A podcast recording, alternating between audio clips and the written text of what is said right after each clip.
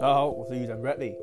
啊，我今天要跟你分享的是，你可以做到哪五点事情，你的领队导游就会把任何好看的事情都告诉你。啊，你一定有这个出国跟团的经验哦。那就算你没有，你将来也可很有机会，呃，跟团出国。那一般来说，我们业界已经探讨了很多领队导游该怎么服务客人，该怎么提供这个感性的服务给客人的。但是我觉得。客人这边怎么回馈给领队导游的讨论还有意识实在是太少了，所以我今天就来分享，以我个人而言，身为客人可以做哪些简单的事情，就让我们的领队导游很开心的，他就会把所有好康都告诉你。那我希望你们听了之后可以学起来，因为这样的话，我相信你的在未来，你的跟团的行程，你的旅程会更美好，更美好，因为。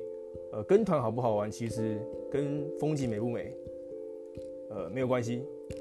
应该说，应该不说没有关系，可能跟领队的那一张嘴更有关系。那领队导游要开心了，他才会讲的口沫横飞。那真正的好康的东西，你会听到的更多。好，那我们马上进入正题。那我先提醒大家，这个是我以我个人的立场为主，以我个人为主，其其他领队我不知道是怎么样。不过，好，我现在马上跟你分享。那第一个，首先就是你要客人，你要微笑，你要和颜悦色哦，不只是领队导游要微笑而已。我们领队导游因为要给人家亲切的感觉，所以时常要保持微笑，已经是工作的一环了。但是人是互相的，我发现很多客人没有微笑的习惯，那明明就已经，我觉得很好笑，明明你就已经要出国玩了，怎么整趟行程都可以凑着一张脸呢？像我们领队导游实在是很难去这个热脸贴冷屁股。我想微笑的这个用意啊，还有它社交上的威力，不用我多赘述，你一定也听过了好几次了。那真正难的是做到这件事情。那我呃，我想可能是因为你你我们客人已经花钱出来玩了，你想要完全展露自己的本性，想完全的放松。但是各位啊，我提醒你们。你们不是来自由行的，自由行你真的想怎么样就怎么样。但是你身边还有其他的团员，还有领队，还有导游、司机。那你只要微笑，其实就能让你身边的人很开心的，感觉跟你一起一起一呃跟你跟你一起出来玩会呃很愉快。那更不用说呃根据这个心理学，微笑也可以让你自己呃感觉更开心。那这趟行程一定会更好玩。OK，那第二。是主动给这个服务费，服务费是什么呢？大家都知道，这是一个领队导游的报酬嘛。那领队导游通常是在呃行程的最后会拿起麦克风开始讲一些很好听的话，比方说这个、感谢大家的配合还有支持啊啊巴拉巴拉。那我们现在要要跟大家收取一下这个服务费。那但是你有没有想过，为什么领队导游要最后才收这笔钱呢？那既然这笔钱已经是公定价了，都写在行程表里面了，不会再变动了。为什么不可以先收？呃，以我自己来讲，我自己是不会先收了，因为我担心会给客人一种收了钱就不做事的错觉。呃，再来是我希望我是用真心的服务，然后换来客人的呃心甘情愿的心甘情愿的犒赏。但是少呃少度少数的这个客人会主动的事先拿给我，就是在行程的第一天或第二天他就拿给我了。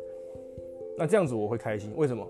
因为这样子至少我可以确定你这一组客人不应呃应该不是那种小气类型的啊，领队导游都会比较喜欢这一种客人，而且这样呃身为领队导游的压力会少一点，因为至少这个钱已经先那个所谓的入袋为安了嘛。那其实领队导游很可怜，我们唯一的收入就是靠这个服务费，俗称小费，这个收入。呃，从来没有被证明过，就是被合法化过，或者说被保障。呃，他是他他叫服务费，又叫俗称小费，讲的好像觉得觉得不爽，或者觉得服务不满意，好像可以不给一样。但其实那个那个东西就是我们领队导游的薪水嘛，我们真的只是赚那笔钱，而且是呃真的不给钱，想凹这一笔钱的客人还真的是存在的，虽然说很少很少。OK。那再来，你也不用担心说你先给了服务费，哦，领队导游就会不做事。拜托，呃，我们我们领队导游哪里敢做事不不做好服务呢？因为我们领队导游最怕的东西就是客诉。那我们服务一定是尽全力的做到好。那服务做得好不好，跟服务费给的时机一点关系都没有。只是先拿到服务费，我们会比较安心而已。我们的服务还是一定会做到一百分的。OK，第三点是呃，我觉得可能台湾人的天性比较害羞一点，不管是在这个机场还是游览车上行程中的任何一刻，通常会不太好意思有话直说。那这衍生出两点问题：第一是你的领队导游讲话会很干，因为他讲话都没有人理嘛，就比较难说下去。当然，就算呃客人不理我们，我们还是要拿着这个麦克风在台上厚着脸皮的继续讲下去，继续唠叨下去。那有一些比较资深的前辈啊，呃，真的可以呃拿着麦克风就自嗨好几个小时，哦，他们真的很厉害。呃，但是他们我也很常听他们抱怨，哦，私底下跟我说，哇，这一团真的是好难带，因为客人都像僵尸一样，两只眼睛直直的瞪着他，盯着他，但是都不讲话。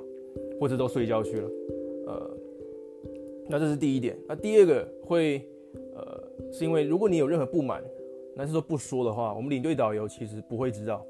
那最后你不开心，呃，领队导游也没有尽到他该尽的责任，你不爽跑去客诉，那领队导游收到这个客诉之后会被公司惩处，那这是一个双输的局面啊，呃，没有好结果，所以。呃这个回应性是很重要的，在我们呃出团的时候，偶尔适时的回应一下我们领队导游在讲什么话，他会非常的，他的工作会变得非常轻松，非常简单。OK，第四，这是第三点。那第四点是呃，照顾好你自己，什么意思呢？就是呃，你自己能解决的事情，你最好自己就解决就好了。呃，因为如此最快最及时。呃，我。我打个比方啊，比方说这个饭店没有热水，那如果你会英文的话，你就自己打去柜台，去跟他呃洽询嘛，这样子一定是最快的，因为你把这个问题给了我们，我们也是这么做，因为我们也不是修水电的，那或者是我们刚好当下正在处理别的呃团客的问题，我们没有办法马上的处理到你的问题，所以呃你自己解决一定是最快的。当然，呃，如果你真的有困难，一定需要我们的帮助的时候，我们领队导游当然非常乐意去协助你。但是我觉得有些人的心态不对，会觉得说，哎，我有付钱啊，我有付你，我有付你服务费啊，我付了钱，你就要帮我张罗好一切啊。但是各位，你们付了钱，我们不是完全没有做事情的。呃，各位，你有自自由行过吗？呃，相比之下，我们已经帮你张罗好很多事情了，比方说你的机票话位。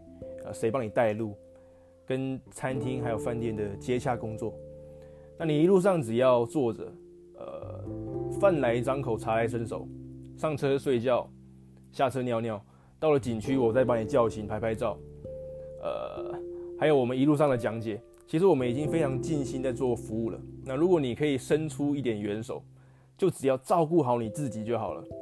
那呃，我们说的话。